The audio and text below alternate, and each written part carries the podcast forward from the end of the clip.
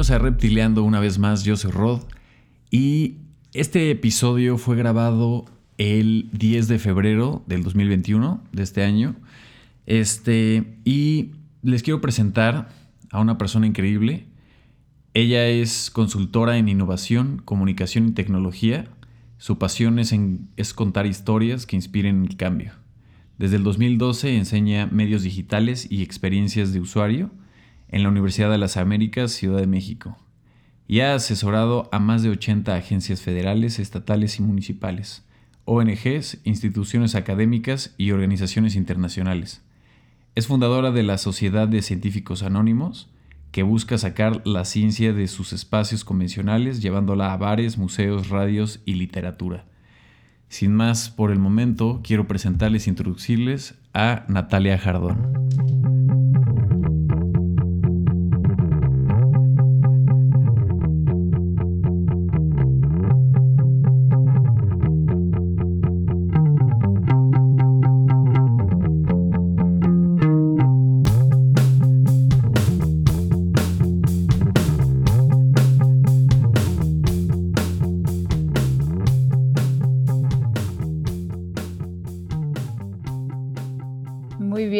Contenta de estar aquí contigo, platicando a gusto, con un cafecito en la mano.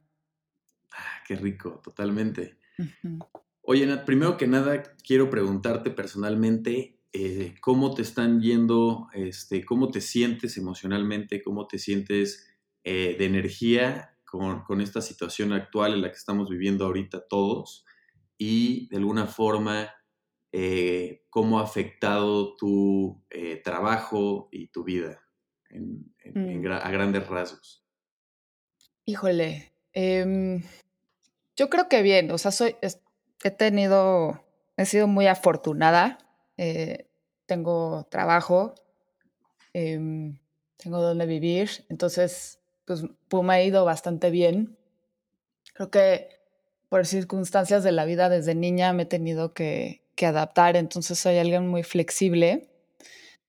Sin embargo, sí ha sido, sí era muy importante para mí salir de la ciudad, ya es más importante. Em, entonces, pues, o sea, trabajo desde casa con, con mi pareja, vivimos en, en un loft, entonces no hay divisiones de, espacios nunca. Eh, pero, pero creo que ha sido bastante bien. He aprendido a manejar para poder salir, como les digo, em, y pues salir a la naturaleza, reconectar, creo que es muy importante. Em, ha sido un momento de introspeccionar, de pensar. Em, creo que en general lo, lo, lo que sale de, de, estos momentos difíciles va a ser muy positivo. Profesionalmente, yo de hecho transicioné de trabajo en plena pandemia, cambié de trabajo, entonces a todos mis colegas los conocí por Zoom. Todavía no, es, no he compartido oficina con ellos, ya lleva un año y, nada más los conozco, por Zoom. O sea, los conocí en persona algunos cuando me entrevistaron y, y después de eso ya. Y en términos de la Sociedad Científicos Anónimos, que, que ambos, ahorita, ahorita les cuento, pero, pero pues son eventos en bares, entonces evidentemente eso tuvo que parar. Eh, hubo un momento que pensamos cuando se, se, estaban como aflojando las cosas que podríamos hacer eventos, pero pues por la índole de promover la ciencia creo que era muy antiético hacer eventos em, que podrían contagiar a más personas. Entonces, todo ha sido, se, ha transicionado en línea. Y eso es a mí lo que más me ha costado, porque la esencia de la sociedad era estar con gente, no sé, tomando una cerveza, la, escuchar como el burbujillo de la gente. Y, y, pues eso ya no se escucha, ¿no? Se escuchan los, los comentarios por YouTube, pero que está muy padre. Pero sí, sí ha sido una transición. Sí, a falta de conexión humana ha sido conectar más eh, con la naturaleza, ¿no? En estos tiempos. Totalmente, totalmente. Y, y lo busco más. A mí me encanta la naturaleza. Em, estaba escuchando el, el, podcast anterior con Erno, que me encantó. Ajá. Em, me sonaron tantas cosas, o sea, tantas cosas de lo que le decía, me decía, ay, yo también, yo también he vivido eso y, lo, y lo, comunica también. Em, pero la naturaleza, o sea, yo, yo vengo de una familia muy arraigada en la cultura. Entonces, todas las vacaciones siempre eran cultura, cultura, cultura. Em, museo, librerías. Eh, siempre eran en torno a ciudades, lo cual es padrísimo. Eh, tengo un amor muy profundo para la cultura. Pero, eh, pues dejé un lado un poco la naturaleza. Y cuando estudié, cuando tomé la decisión de estudiar genética, la quise enfocar a genética humana. De hecho, tomé la decisión de que no quería genética normal porque no quería tener nada que ver con la naturaleza, solo me interesaba lo humano. Y creo que era un reflejo de esta educación muy enfocada al humano.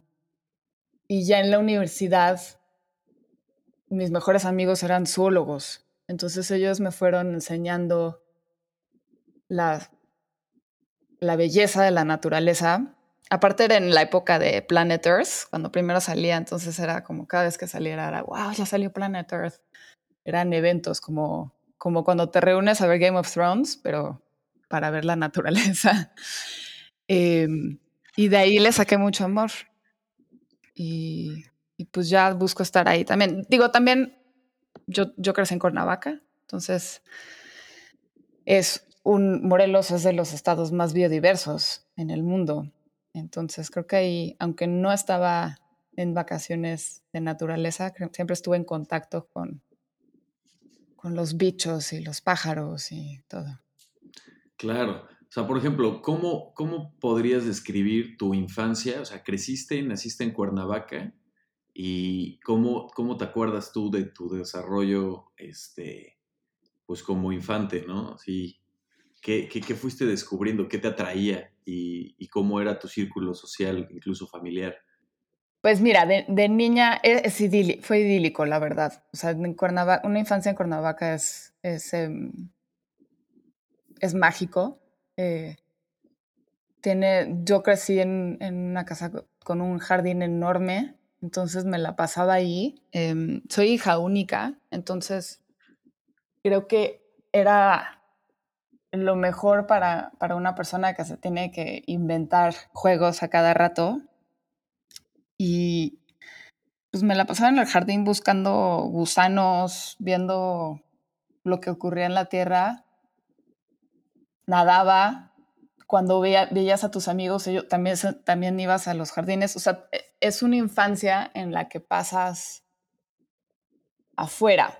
Sin embargo, siempre es afuera dentro de un un espacio cerrado, o sea, es un jardín, no, no, porque al final también era Cuernavaca cuando estaban pasando temas de seguridad muy, muy fuertes, entonces era prohibidísimo salir a la calle como niño. Em, pero pues sí, o sea, vivía, jangueaba con mis vecinos, eh, estábamos en el norte de, de, de Cuernavaca, Cuernavaca tiene muchos microclimas. El del norte es muy, muy agradable, según yo. Em, había, me acuerdo que había como una pequeña comunidad inglesa. Mi mamá es inglesa. Em, y entonces me acuerdo que, que, cada año festejábamos Guy Fawkes, que es más popularmente conocido em, por, por la película de Before Vendetta. Em, esta persona que trató de quemar el Parlamento y, hacen como un evento de quemar una figura y, quemas malvadiscos y estás jangueando con muchas personas. Y me acuerdo de eso de niña, pues toda la comunidad inglesa se unía a hacer este evento una vez al año en, los jardines grandes de, de Cuernavaca o en las afueras de Cuernavaca y hacíamos son unas fogatas enormes, padrísimas. No, no sé qué tan seguras eran, pero son recuerdos muy hermosos que tengo yo. Esto, estos recuerdos este, y también esta infancia también que, que, tuviste marcada dentro de Cuernavaca, con una, este, con una cultura inglesa también, te fueron marcando también el, de forma creativa la dirección hacia, donde, hacia lo que querías estudiar, así como lo habías mencionado antes? ¿O qué, cómo, cómo, sientes que fue ese hilo conductor que te llevó a, irte por algo pues, más científico y más pues, intelectual? Creo que le ponemos mucho peso a, al, a las habilidades de los niños y lo que se tiene que desarrollar. O sea, veo em, amigos que, que, están empezando a tener hijos y ya están pensando en todas las clases que, que sus niños tienen que tomar y son clases hiper especializadas, como de codear y, y, creo que hay que darle cierta libertad al niño. Es el punto de ser un niño. Es, no tienes que tener ninguna presión de hacer algo. Eh, vas encontrando lo que te gusta. Em, sin embargo, lo que te forma son los insumos que te dan tus papás. A mí, yo creo que lo que me fue formando más después de eso, o sea, Cuernavaca fue mi arraigo, pero yo a los ocho años me fui de Cuernavaca y de ahí me fui, viví en Alemania, viví en Francia y luego hice la universidad en Inglaterra. Y, y salir, o sea, salir de México, enfrentarme a un invierno, enfrentarme a, a vivir en espacios sin jardín, sin, sin, albercas. O sea, yo me acuerdo que cuando llegamos a Alemania, eh, y, nos enseñaron el departamento donde nos íbamos a quedar los primeros meses. Mi mamá me preguntó así de, ¿qué tal? ¿Cómo te gusta? Y yo dije, sí, está muy padre, pero ¿dónde está la alberca? y mi mamá dijo, no, aquí no va a haber alberca. Y yo dije, ah, bueno, entonces ¿dónde está el jacuzzi? Porque mi mente no existía, no había la posibilidad, o sea, todas las casas de, de mis amigos o tenían alberca o tenían jacuzzi, no existía algo más, ¿no? Em, entonces esa adaptación, pues sí fue, fue difícil. Eh, también fue aprender a ser amigos, eh, empezar a hablar otros idiomas. Em, y eso se repite pues cada vez que te vas mudando, cada vez que te vas mudando se vuelve más fácil y, y algo que me gusta de mudarte es que es una oportunidad para reinvertarte. Siento que muchas veces tú vas creciendo y luego te das cuenta que, pues no, que quieres empezar a hacer otras cosas, descubrir otras partes de ti mismo, pero estás atrapado por la misma sociedad en la que creces. Ellos te tienen atrapado porque, porque tienen un concepto de ti. Entonces, como que es una malla invisible y, no puedes salir de ella y no puedes mostrar otras caras tuyas. Y, mudarte es como quitarte esa malla y, y, mostrar, ver, porque ni siquiera sabes si, si eres tú, nada más es intentar, voy a probar con esta nueva faceta, a ver qué tal me funciona. Y me ha pasado que lo he intentado y no me funciona, pero pues lo intentaste, te diste cuenta que no eres esa persona y pues y te vas conociendo mejor al, ir explorando estas diferentes caras tuyas, porque no creo que eres ni una persona fija, eh, pero además de ser alguien que cambia, no creo que eres una personalidad siempre, ¿me entiendes? Creo que tienes como, es como una especie de medusa, tienes pues las tienes escondidas y a veces, y, sale, o sea, la, versión más clara es tus diferentes caras salen con diferentes amigos. Y por eso tienes diferentes amigos, porque satisfacen otras partes tuyas. Em, y eso es algo que creo que valoro mucho de poder salir de tus contextos eh, sociales. Sí, claro, es, es esa parte de, de poder como eh, personificar otra cara que de lo que tú crees que eres, pero al final no te dejas, ¿no? O sea, no te dejas porque ya igual la gente que te conoce te ve y dice, no, no es cierto, por aquí no va, tú eres así, ¿no?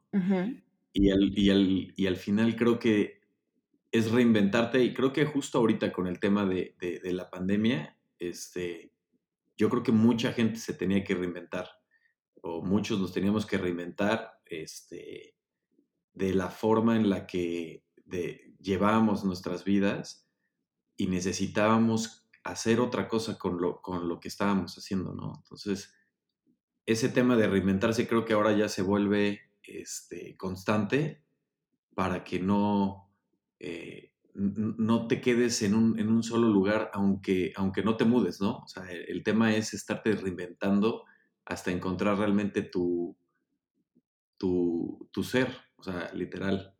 Y, y quizás es encontrar el ser con el que estás más cómodo siendo todo el tiempo, pero tampoco creo que es, ese ser es una persona.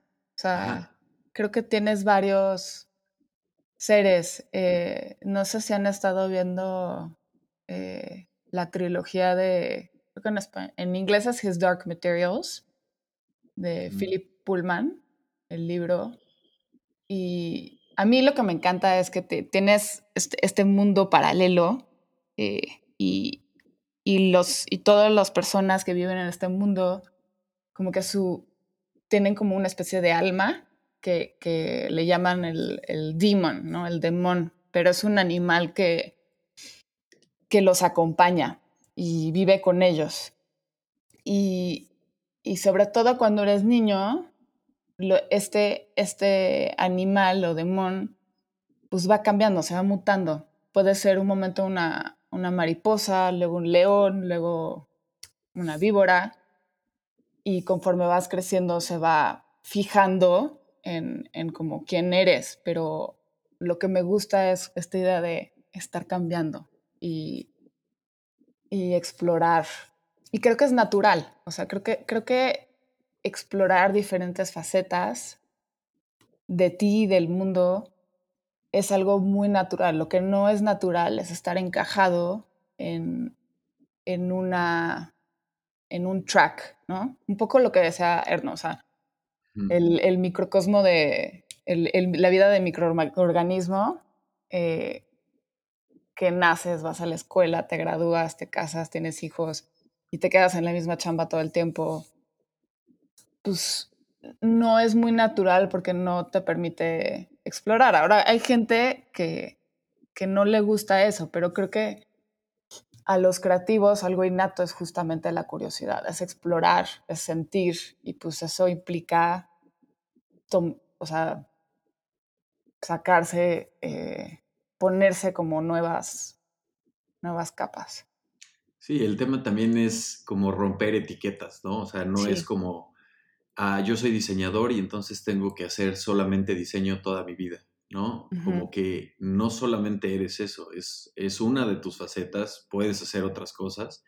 Y la otra es, que igual lo platicábamos en, otro episodio, que, el, que, el, humano tan simplemente está hecho para caminar, ¿no? O sea, no está hecho para quedarse sentado haciendo algo toda su vida. Está hecho para caminar y, e, e, ese, esa eh, actividad motriz, nada más de, el simple hecho de caminar, te hace ser eh, humano, ¿no? Todos tus músculos, toda tus, la actividad física que genera el tema de caminar, ni siquiera es correr o nadar o andar en bici, sino utilizar realmente tu cuerpo motriz, hace que se activen todas tus endorfinas, tu cerebro y todo esto funcione de una forma como tal cual para lo que estamos hechos, que es eh, andar en constante evolución, cambio y creando, ¿no? O sea, el tema de crear es eso, es cambiar, buscar una nueva solución, alternativas diferentes y no estar en un mismo punto, ¿no? A mí me encanta caminar, de veras. es, o sea, creo que es el ejercicio perfecto en el que es casi como, o sea, si, si empiezas, si caminas bien, o sea, si lo haces como voy a ir a caminar una hora, entras en una especie de onda meditativa y, y, yo lo hago mucho cuando tengo que procesar cosas o, cuando tengo que formular narrativas a raíz de mucha información, caminar es lo que necesito, porque como que aclara mi mente y empiezo a ver los hilos y los puntos en común y estás abierto a, que nuevas cosas vengan y te inspiren. Em, recuerdo mucho, yo, yo, cuando, cuando estaba pensando qué estudiar, me lo tomé muy en serio y, y me estuve estresando de más para una niña de 18 años. Una semana quería ser directora de cine, otra semana quería ser artista, otra semana quería ser abogada, otra semana quería hacer ciencia y nada más simplemente no me decidía y estaba un poco em, traumada por no poder decidir. Tenía estos diferentes caminos abiertos a mí y no me decidía qué era y sentía que era como la vida o muerte porque tomar esa decisión me iba a definir por, por siempre, ¿no? Y, recuerdo también que mi papá me, me llevó a tomar un café y me dijo, deja de preocuparte, te aseguro que lo que estudias no va a ser a lo que te dedicas, porque la vida tiene una manera de llevarte por diferentes caminos y tienes que ser sabia de dejarte llevar y crecer por ahí. Y fue, es de, hasta la fecha es de los mejores consejos que me han dado. O sea, después de eso dije, ok, ¿qué quiero? Mi sueño en ese entonces era vivir en Londres. Quería vivir la vida de la ciudad como más emocionante.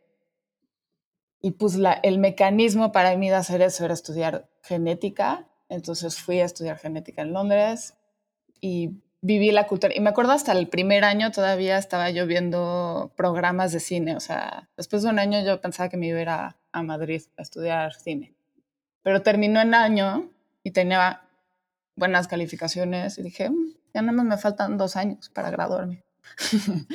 Entonces lo, lo terminé, pero sí me di cuenta que no, que aunque es algo que me apasionaba, no me quería dedicar a eso, porque era dedicarte a la ciencia es, aunque es, aunque es un labor muy creativo, involucra estos aspectos que dijimos de, descubrir y curiosidad y abrir tu mente a, diferentes posibilidades, también implica estar en un laboratorio mucho tiempo, varios años, antes de ver cualquier resultado. Y yo soy un poco impaciente en el que tengo que estar viendo resultados em, visualmente. Entonces, eso me exasperaba. Me di cuenta que no quería eso. Hice la maestría en comunicación de la ciencia para redireccionarme. E igual terminé eso y me abrí a hacer, regresé a México después de hacer esa maestría, que fue muy padre. Hice ahí, ahí me tocó hacer documentales. Eh, y me encantó, pero también me di cuenta que no era lo que, no era necesariamente lo mío. Y regresé a México, según yo, para promover la ciencia acá. Y encontré que no... En Inglaterra es un campo muy desarrollado, en México ya se está desarrollando, pero pues era muy limitado. Y no veía cómo empezar a armar una exposición y pues para conocer a gente y también para yo hacer algo. Y, y me invitaron a empezar a, hacer comunicación de otros temas. Y ese fue mi, mi encaminado a lo que yo llamo la comunicación de temas difíciles, complejos y lo que normalmente se piensa ser aburrido. Y, y hasta la fecha es muy raro. hay, hay, gente que me conoce por mi trabajo eh, como más laboral, de, comunicar temas económicos, de derecho, y hay otra gente que me conoce por la Sociedad de Científicos Anónimos, que es comunicar la ciencia. Entonces hay como, por lo menos en el mundo laboral ya tengo dos caras. Estas dos, estas dos caras también te las fuiste, o sea, son caminos que te fuiste marcando prácticamente tú, siendo versátil, ¿no? O sea, no, no encasillándote no, bueno, es que yo solamente voy a hacer esto, ¿no? O sea, fue abrirte también con el tema de, de, de, querer explicar de otra forma, ¿no? Porque también esto es, es hacer como diseño de data. Sí, o sea, creo que la sociedad de hoy es, es inevitable que vayamos hacia la hiperespecialización. Em, y creo que para, para muchos es algo bueno, pero también creo que es algo, o sea, como digo, no se me hace tan natural nada más enfocarte en una cosa en específico, porque si tú ves a los grandes creativos de antaño, pues eran multidisciplinarios, no, no solo pintaban, también hacían ciencia, em, también pensaban de filosofía, o sea, hacían filosofía. Em, y, y, tú ves la naturaleza y la naturaleza funciona en un ecosistema y, y, una planta va a tener diferentes funciones para diferentes eh, seres, o sea, puede ser un polinizador para un pájaro, eh, puede, puede, quiere reproducirse, puede tener em, habilidades como de antiplaga, o sea, tienen diferentes habilidades que se desarrollan y creo que el humano también tiene que, perdón por mi pochismo, pero embrace, embrace sus talentos y, y también aceptar que vive en un mundo en el que puede ser multidisciplinario y es deseable. O sea, y tú lo ves en las tendencias de, de diseño para empresas, em, todo lo que es eh, como IDEO y, y el design sprint y todo eso, pues todos todos siempre, o sea, su ideal de un equipo es un equipo multidisciplinario, porque necesitas diferentes maneras de pensar para llegar a soluciones más creativas, innovadoras em, y que no cuadren dentro del, del, mismo, de lo que se espera. Sí, e, el, tema multidisciplinario es, es totalmente el tema de colaboración, ¿no? Ahora, ¿cómo, cómo tú te sientes con, trabajando en un tema en, un nivel colaborativo, cómo lo haces funcionar y cuál podrías decir que ese es, tu flujo creativo para comenzar este, a conectar. Yo me siento muy cómoda en, colaboración porque acepto que no soy especialista eh, o, mi, o mi especialidad muy seguido no es lo que voy a comunicar yo. Entonces, eh, el proceso, tanto en la, sociedad como en, el trabajo, mi primer paso siempre es como recabar información. Es, leer, es ver qué está pasando, qué, están haciendo otros. Y luego escuchar a especialistas em, que me cuenten sobre, sobre el tema. Eh, ahí ahí hago muchas preguntas, o sea, me pongo en el papel de, como la investigadora de, diseño y hago muchas preguntas para ver cómo, cómo puedo empezar a entender el problema, cómo puedo empezar a contar esta historia para, de manera empática. Y luego, normalmente lo dejo como sentarse, o sea, como que es un overload de información y dejo mínimo un día así que, se asiente en mi cerebro y voy empezando a, hacer como propuestas narrativas o visuales. Eh, y ya que tenga como, y ese primer paso de, de, aterrizar como una propuesta, eso sí es bastante personal. O sea, sí lo suelo hacer yo porque requiere como mucha eh, concentración. Y de hecho, yo casi no me puedo, o sea, cuando son sobre todo como narrativas, no puedo escuchar música. O sea, me encanta trabajar escuchando música cuando tengo que hacer algo visual, pero para algo así narrativo tengo que estar en silencio absoluto. y ya lo aterrizo y luego ya lo voy rebotando con otras personas. Soy, amo la retroalimentación. Casi no saco, quizás, quizás algo eh, no sea bueno, pero no saco nada sin tener retroalimentación de mucha gente. No es que siempre involucre sus opiniones, pero siempre van a ver algo que no me quedó claro esto, ta, ta, ta, ta. Em, y también mucho, sobre todo en el, aspecto laboral, de comunicar ahorita cosas de pues, legales, pues es checar que si lo que estoy diciendo sí es correcto, o sea que no me estoy, estoy diciendo una falacia. Y, y también es como tener la aprobación del investigador, porque si ellos no les gusta el contenido, no lo van a promover, no lo van a utilizar. Entonces necesitas ese buy-in y, yo veo mucho como el proceso colaborativo en la construcción de mensajes. Eh, esa es gran parte de lo que tienes que hacer, o sea, o el gran parte del valor de la colaboración, es tener el buy-in de todos, em, porque todos participaron y, la opinión de todos se, se consideró si, si tú nada más creas algo solo y, lo presentas, no tan fácilmente van a aceptar lo que propones.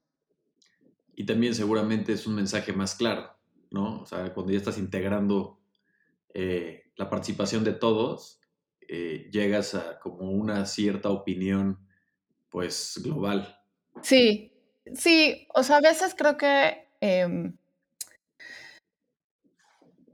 Trabajar con investigadores a veces es que tú tienes, eso, son muy clavados en el detalle.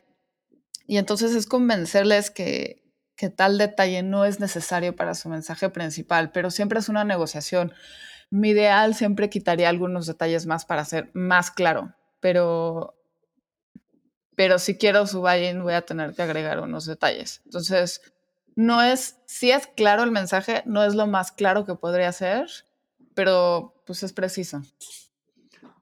Ahorita, en este último trabajo en el que cambiaste en pandemia, este, ¿cuál fue, cuál fue el, proceso de, por qué el cambio y ahorita justo qué es lo que estás desarrollando? Em,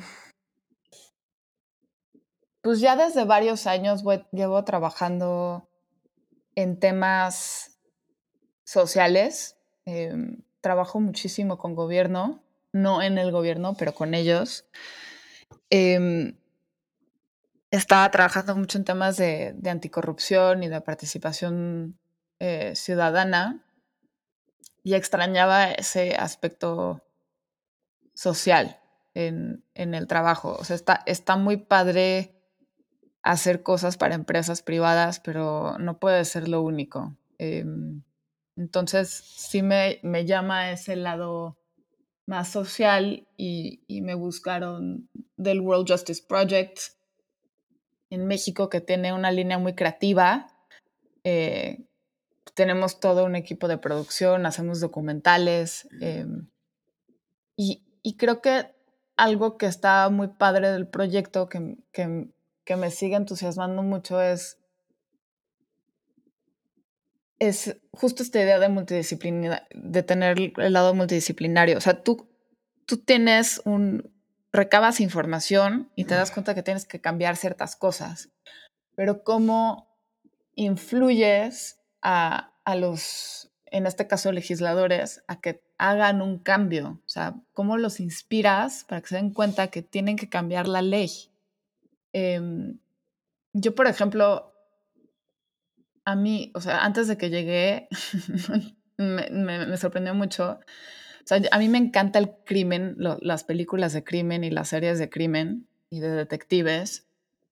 Y en mi mente, pues siempre, siempre pensé que iba a haber policías en México que hacen investigación. Se me hacía lo más natural. Como criminalistas. Ajá, y no existen. O sea, o los que existen son así cinco en un pequeño municipio y no existen porque no se ha habilitado en la ley. O sea, tú te roban el celular en la calle y tú le encuentras a un policía y le cuentas y el policía te va a decir, ok, creo que sé de quién hablas, porque pues tienen conocimiento de la calle y de, y de quienes operan en la calle, pero no pueden hacer nada. Te dicen, bueno, para que empecemos a investigar, tienes que ir al Ministerio Público y perder cuatro horas ahí, levantando una denuncia. Ahora, quizás yo puedo hacerlo, pero alguien más que tiene que llegar al trabajo a las 8 de la mañana, pues no lo va a hacer. Entonces, pierdes las personas que denuncias, entonces tienes una cifra negra abismal. Em, y por otro lado, también te decepcionas porque tú esperas que un policía te pueda recabar tu, tu, denuncia y empezar a hacer investigaciones y no tiene derecho a hacer ninguna de las dos. O sea, el concepto del detective policía en México solo existe en, en el municipio de Chihuahua y, y creo que en Escobedo. No, existe en otros lados del país. Los que hacen investigación son gente detrás de escritorios que manejan 400 casos al año. Sí, que es nada más ahí rellenar un formulario y el que sigue. Ajá. Entonces, ¿cómo, cómo inspiras a que legisladores hagan el cambio necesario para, pues, para darle estas facultades a los policías, para mejorar sus condiciones laborales, porque también para que hagan eso tienes que mejorar sus condiciones laborales, les tienes que dar incentivos para que se quieran quedar en la policía y hacer una carrera de eso. Em, pues ahí entramos nosotros en crear estas historias y, mini documentales que crean empatía, que explican bien el problema y, y explicas qué es, qué es lo que se tiene que hacer. Entonces, a mí se me hace muy atractivo tratar de empezar a usar diferentes mecanismos para hacer cambio, ¿no? Y no nada más ser el típico eh, organización que nada más emite eh, datos y espera que algún legislador eh, tome causa o, dependas de, los, de los lobbies, ¿no?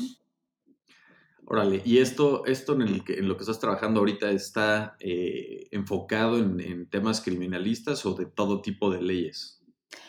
En México está enfocado en, em, temas de justicia penal, entonces nos estamos enfocando ahorita un poco en, la reforma policial.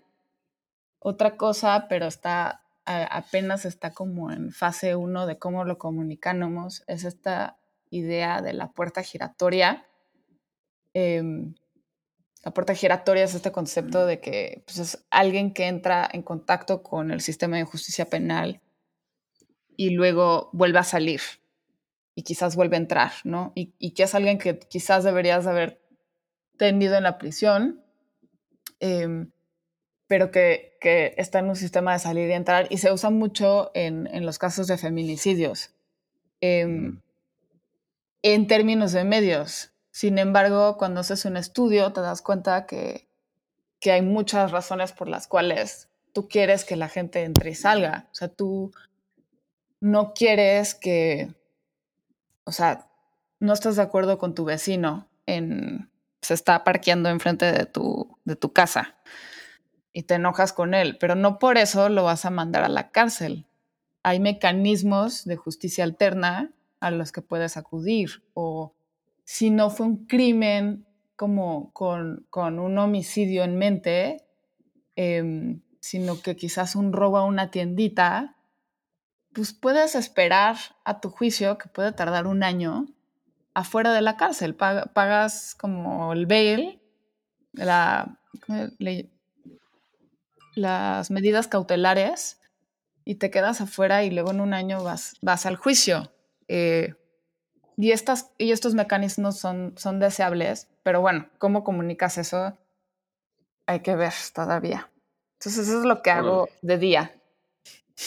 Y, e, e, y, esto también, ¿esto te interesó meterte como, como una forma de participar en, en tu sociedad? ¿O también, o sea, parte en parte? ¿O también fue más involucrado al tema de investigación y un desarrollo profesional? O sea, ¿cómo lo sentiste tú cuando decides meterte a este, a este trabajo? Mm. Me llamó mucho la atención el, la organización, también me salió la oportunidad. entonces regreso a este punto de que, y quizás no es algo bueno, pero no soy una persona con, con un objetivo así muy fijo, sino que más bien como voy, voy siguiendo el camino y si se me presenta la, la, oportunidad, la tomo. Y es lo que sucedió con el World Justice Project. Em, sin embargo, desde desde siempre, y creo que por eso estudié genética y luego me metí en temas de economía y de datos. Me encanta aprender, me encanta em, descubrir. Y entonces, pues evidentemente antes de trabajar esto no entendía nada del sistema de justicia en México y ya lo estoy entendiendo y se me hace súper interesante. Em, es como mi, mi plática del bar, cuando podías ir al bar. es algo que, que, ahorita me apasiona, pero pues por ejemplo la ciencia siempre me apasiona también, o sea, es, pues es algo nuevo de lo que no estás al tanto y, y, y creo que a mí lo que me apasiona es encontrar maneras de comunicar cosas que creo que son muy importantes, muy interesantes y que la, la mayoría de las personas no están conscientes de ello, o sea, y, que son cosas que los afectan de día a día. Em, eso es algo que me apasiona mucho. También, por ejemplo, ahorita esto lo trabajas a la par también siendo eh, maestra en la Universidad de las Américas. ¿Qué, qué, qué te atrae de dar clases? ¿Cómo sientes también el pues las nuevas generaciones, cómo sientes que vienen, cómo es ese proceso eh, que, te interesa, porque llevas dando clases desde el 2012. Sí. Y esto evidentemente es algo que, personalmente seguramente te atrae mucho dar, ¿no? Dar, dar, estas, dar estas clases y cómo sientes que han ido evolucionando estas generaciones porque ha sido también una trayectoria en la que ahorita las generaciones vienen con un, con un chip muy diferente, este, muchísimo más rápido y también vienen con un tema más de redes sociales, más tecnológicos. ¿Cómo, lo ves tú? Em, ay, me encanta dar clase, me encanta... Es muy em, estimulante para la mente dar clase, porque te reta, eh, te reta ver cómo te comunicas, pero también es una manera de forzarte a estar actualizado. No puedes, sobre todo en temas digitales, pues el currículo de hace ocho años es otra cosa. Em, y yo empecé, di, creo que di tele una vez y di periodismo otra, y el que me gustó más fue el de medios digitales, que también es pues, a lo que me dedico, y poco a poco le fui cambiando el currículo a, también agregar UX para que fuera un poco más práctico, eh, porque la clase era pura teoría y no sé qué tanto les daba como herramientas para salir al mundo. Una clara diferencia que veo es que la primera clase de, de medios digitales, que era pura teoría, esa generación estaba súper interesada en la teoría. Y, la, teoría de verdad no ha cambiado tanto, eh, porque es mucha historia. Em, la doy ahora y no la generación no le interesa tanto. Están más interesados en hacer cosas. Entonces, no creo que es malo, eh, nada más es otro enfoque. Otra cosa que ves cuando ya llevas mucho tiempo dando clases es que como hay los patrones y, por ejemplo, siempre tenemos el chiste entre los maestros que cada tres años sale la buena generación. O sea, y sí, cada tres años sale una generación que dices, ay, esta es la buena, está padrísimo. Em, y luego te salen otros que son más difíciles, pero, pero los que son más difíciles no necesariamente son... Em, malos. O sea, yo, yo encuentro que, que el reto de un buen maestro es la, encontrar la manera de, de, que, de que estos jóvenes encuentren algo que les apasiona y algo que, que, salga. Y, uno de los grandes orgullos que tengo es, es tener, o sea, como creo que cada generación tengo a un alumno que sigue con su proyecto que inició en mi clase. Hay un, hay un chico, por ejemplo, recientemente que, que su pasión es, son las historias de terror y las hace. Escribe sus historias cada semana. Y, y, en, y en, el curso creo, creo que se llama el, Gremorio de Griggs o algo así. Y, y ya saca una historia a la semana, ya tiene muchos seguidores, ya está haciendo dinero eh, con, con, la publicidad y pues es algo padrísimo. Wow, sí, sí, sí. No, la, la idea de un maestro obviamente es querer sacarle al alumno lo que tiene, pero también como persona. O sea, no nada más que sepa hacer las cosas bien, sino que saques lo que le estás enseñando con su personalidad. O sea, siento que el tema de, de enseñar, o sea, a mí no, no he tenido yo la oportunidad de dar clases, pero yo siento que de los ejemplos que he tenido de grandes maestros, han sido los que me han dado como la idea de querer hacer algo y enfocarlo realmente con mi personalidad. Y, que al final, pues no, no, no es fácil, pero creo que esa es una de las cosas más interesantes. Y ahorita, por ejemplo, en el medio en el que estamos, ahorita en pandemia, ¿cómo sientes el cambio de haber dado tanto tiempo clases y ahorita, pues, este, que, se haya cambiado la dinámica de, cómo, de cómo se conectan, ¿no? Y también cómo se siente esa, eh, pues, ese nivel emocional de, de, querer asistir a las clases, trabajar, este, y demás eh, vía Zoom o no sé cómo, cómo lo trabajes.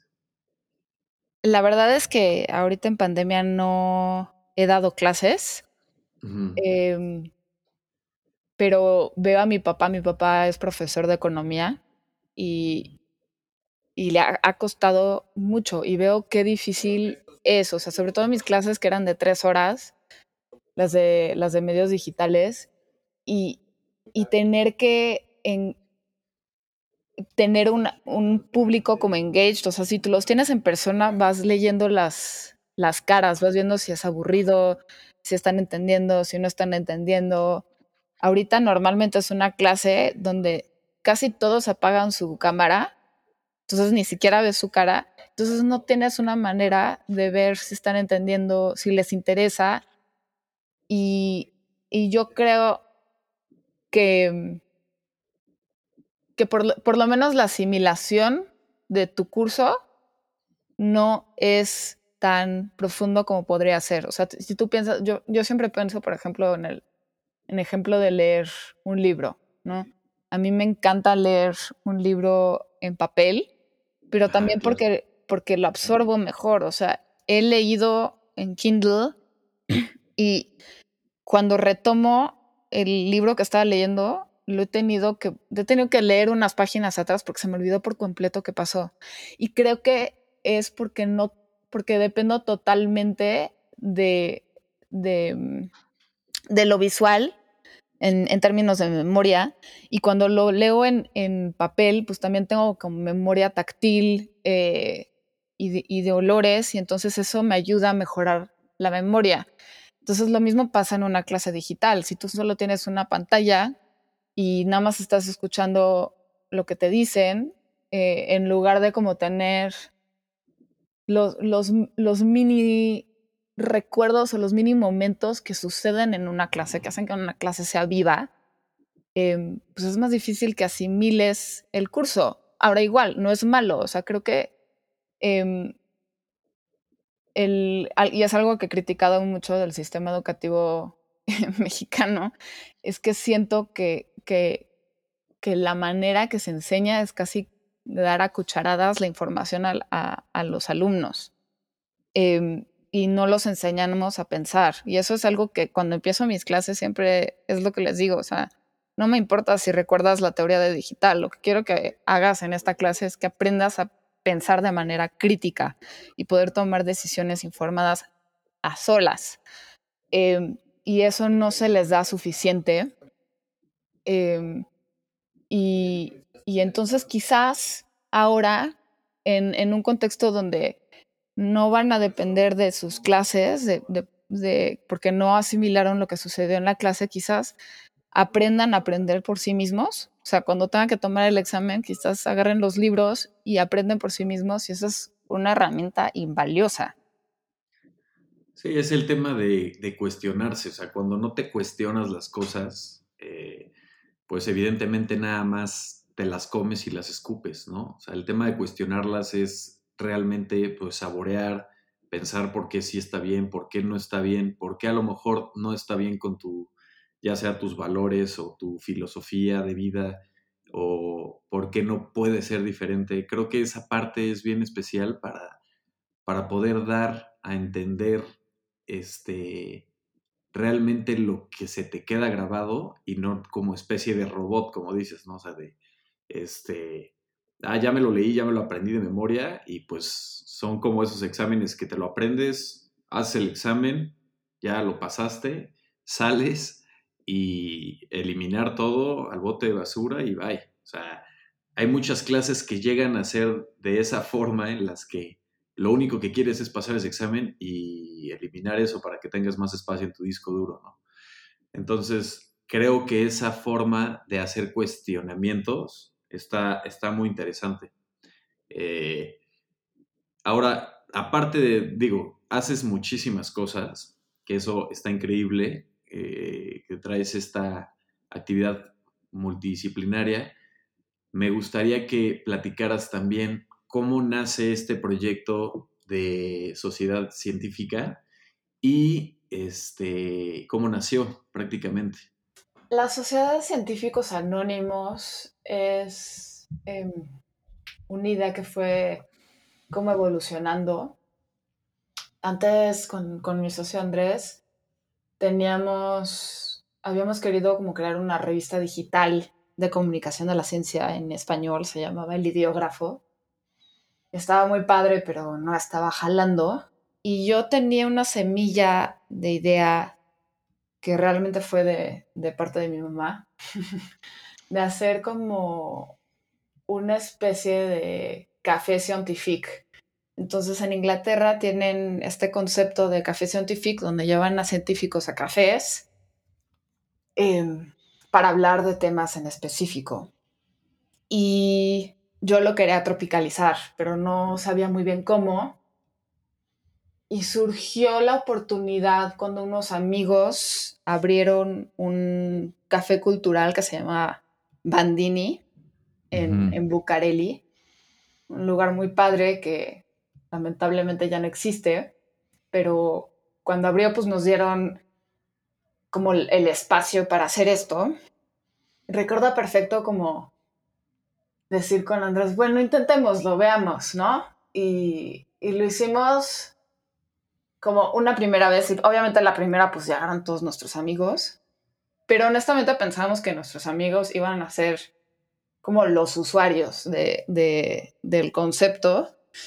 Y, y no, a la segunda, ningún amigo, y hasta la fecha, o sea, quizás viene un amigo a cada evento cuando, pues cuando están llenos son 250 personas, si no están llenos son, pon 80. Eh, entonces estuvo muy padre encontrar una comunidad que, que, le interesaba la divulgación de la ciencia. Em, y fue, fue como mejorándose con el tiempo, ¿no? Entonces, nuestro primer prototipo, les digo, fue este primer evento en Bandini y lo hicimos, creo que sobre la robótica y trajimos a uno de los chicos que había ganado uno de los concursos en el IPN y a, a un investigador de inteligencia artificial. Y el concepto original era traer a dos expertos científicos a hablar sobre un tema en, un bar o en un espacio cultural y, la función de esto de sacar la ciencia de su laboratorio y llevarlo a un, espacio donde todos son como iguales, em, era el propósito número uno. El propósito número dos es que fuera como una especie de alcohólicos anónimos, donde tu científico secreto podía salir a la luz y, te hacías como terapia grupal a través de la ciencia. Y el tercero es que al estar en un espacio eh, como común, o sea, cuando tú vas a un, a un bar, pues no, no te pones a ver jerarquías de personas. Todo el mundo se está tomando una chela y platicando con sus amigos, ¿no? Y entonces la idea era como en ese espacio jugar a ser el científico y porque todo el mundo es anónimo y si en realidad eres un diseñador, no importa, nadie va a saber. Em, y entonces la idea era, tienes a dos científicos, hacen su presentación y abres al debate eh, al público general que le va a jugar a ser científico, ya sea científico frustrado, ex científico o ningún científico, pero ama la ciencia, ¿no? Em, y eso fue nuestro primer prototipo. En el primer prototipo nadie participó. Fueron como preguntas y respuestas y nunca hubo un, debate. Em, y ya con tiempo fuimos mejorando la fórmula, fuimos haciendo como una especie de guion para los, para los presentadores, que fuera un poco más tipo TED. Y, y también fuimos identificando, o sea, hay ciertos temas que promueven el debate. Em, hay ciertos formatos que también, o sea, ya, ya hacia el final, eh, cuando Bandini cerró, nosotros también nuestro público ya era muy grande, ya no cabía en Bandini, entonces nos mudamos al Covadonga, que es una cantina icónica de la Ciudad de México. Em, y lo que hacíamos era colgábamos un micrófono en el centro de, del salón, que tienen un salón atrás para eventos y ese es el que usábamos. Colgábamos un, un micrófono y la gente se hacía fila para hacer sus comentarios y preguntas. Em, y ese formato funcionaba muy bien, pero es como mucho pues error y prueba y también saber que ciertos temas jalan, o sea, cuando haces un programa de de drogas, pues siempre vas a tener muchísima gente, o sea, de que la gente está asomándose por la ventana, sentada en el piso por todos lados.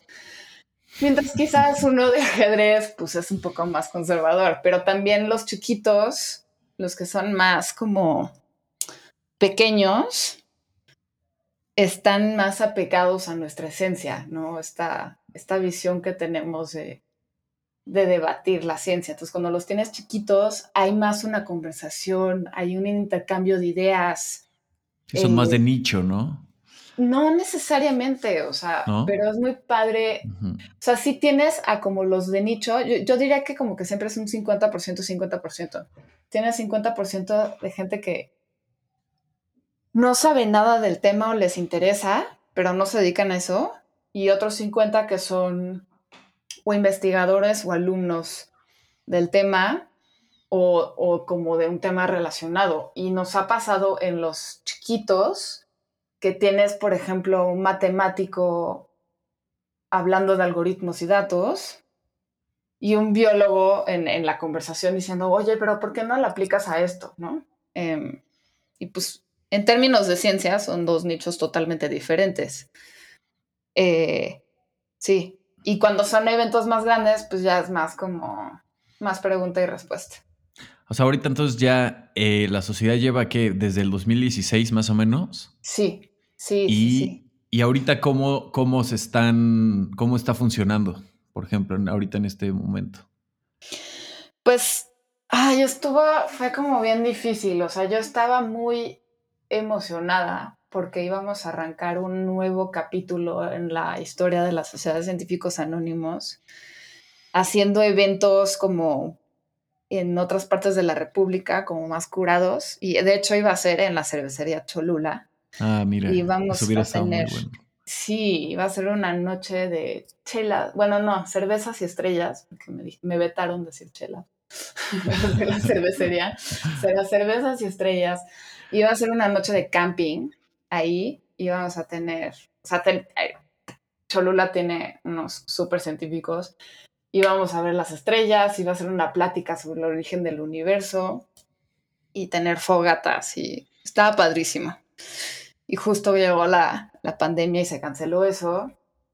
Em, pero otra de las cosas que queríamos hacer era empezar a abrir capítulos de la sociedad en diferentes partes de la República. Y, y lo logramos. O sea, a pesar de la pandemia, el primer capítulo abrió en Querétaro em, este año. Lo estuvieron haciendo en persona. Creo que ahorita por están en semáforo rojo, entonces también se transicionaron a digital, pero ellos tienen un poco más de libertad para hacerlo en persona. Nosotros lo estamos haciendo ahorita por StreamYard, que la verdad ha sido una gran plataforma. O sea, yo me canso de ver Zoom, me canso de ver Skype. Em, y, creo que como que StreamYard por lo menos te permite jugar con, los formatos y se ve más como de televisión. Entonces es un poco más entretenido. Em, y ahí le va, o sea, está interesante.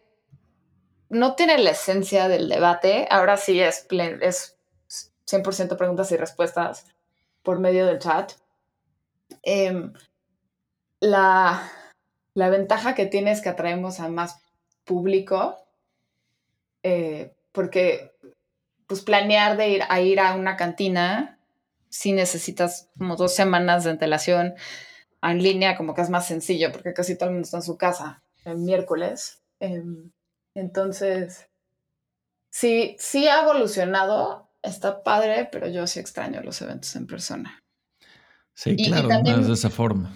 Y también queríamos, una cosa que, que queríamos empezar a hacer el año pasado eran hacer como pequeñas excursiones, mini viajes de científicos anónimos, o sea, ir con un científico a ver huellas de dinosaurios o, no sé, o sea, ver las luciérnagas, o sea, hacer como esas actividades, pero ya con, un experto. Y quizás eso va a ser como nuestra nueva manera de, de, de ver a las personas. Yo no veo actividades sociales como las conocíamos en el futuro próximo.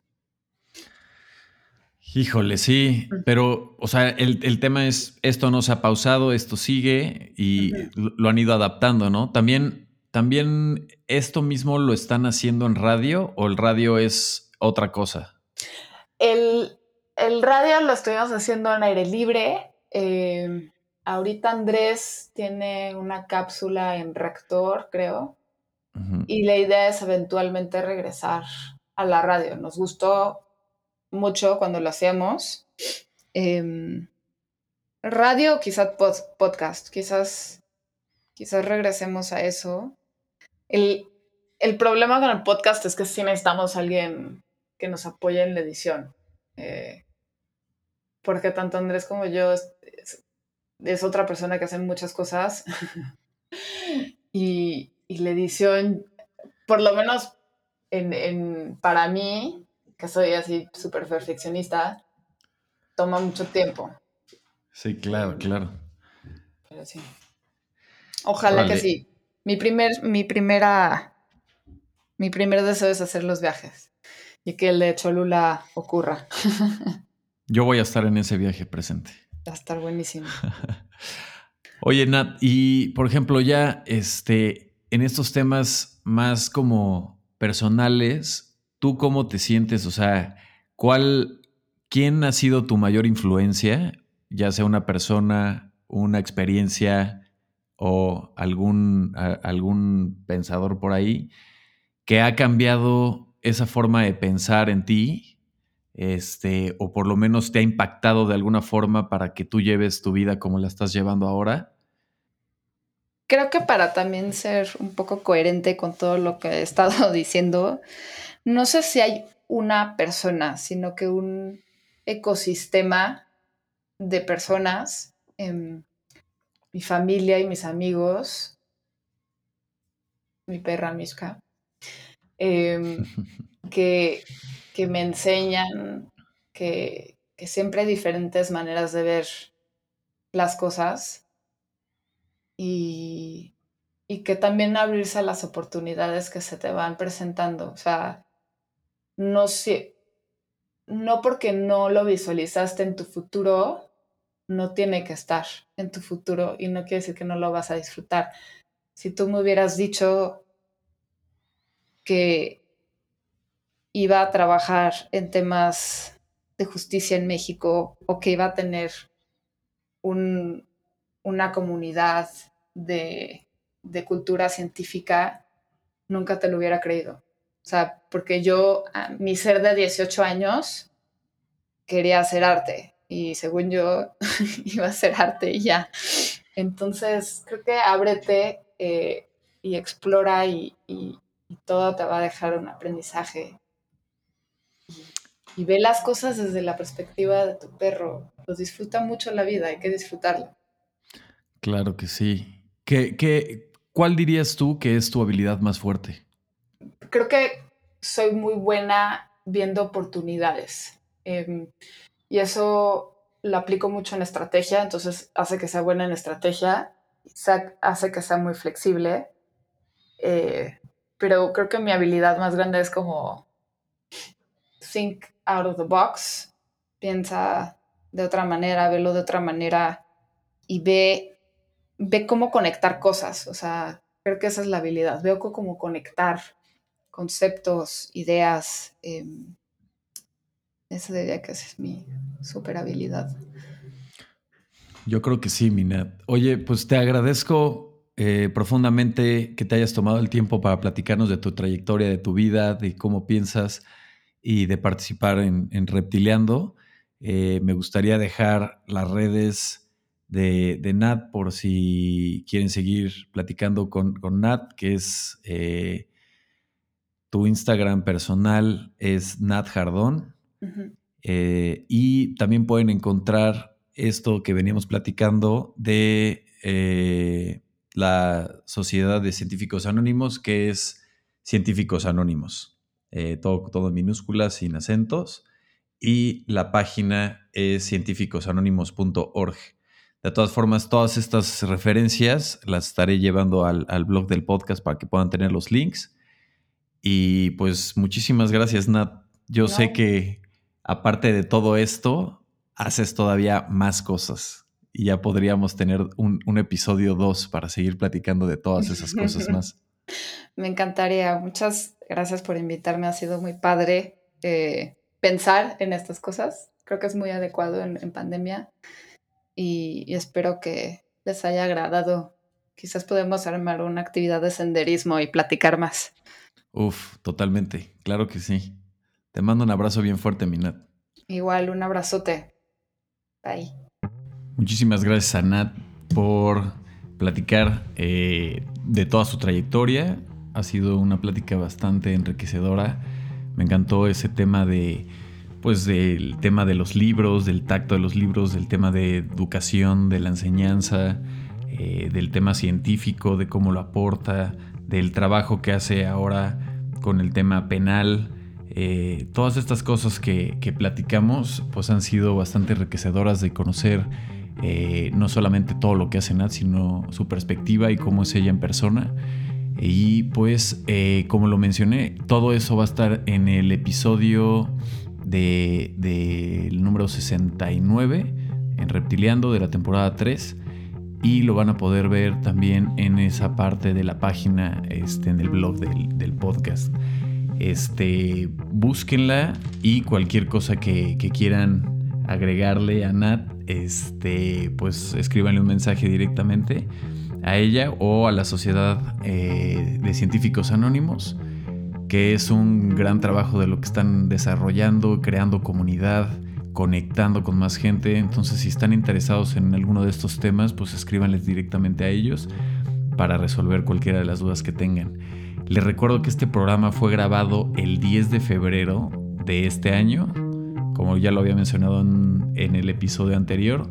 Este, se hizo una pausa en Reptiliando, regresamos eh, ahora mismo y pues este, los siguientes episodios este, serán igual grabados de, esa, son pregrabados de esa época, bueno, de esa fecha. Y pues eh, estaremos continuando con la temporada 3 el próximo año, eh, a mediados de enero. Entonces para que estén atentos, pueden buscar todo en reptiliando.com y en todas las redes sociales está como arroba reptiliando y en Instagram es reptiliando.podcast. Entonces, este, pues me agradó mucho esta plática. Nuevamente le agradezco a Nat por su tiempo y este, esta agradable conversación que tuvimos. Y bueno, cualquier cosita que andamos este, en las redes, lo pueden buscar. ¿Qué más les quería contar? De, bueno, este episodio, este, aparte de pregrabado, este, pues fue prácticamente a inicios de la pandemia, entonces es una situación diferente.